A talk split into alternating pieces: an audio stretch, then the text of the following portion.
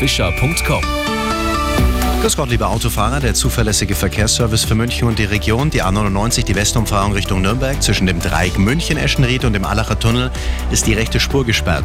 B471 Oberschleißheim-Inning, zwischen der Auffahrt zur A8 Dachau-Fürstenfeldbruck und Fürstenfeldbruck liegt ein Spanngurt, dann die A8 Salzburg Richtung München, zwischen Rosenheim und Bad Aibling. Eine Schutzplankenerneuerung, die linke Spur ist noch eine halbe Stunde gesperrt.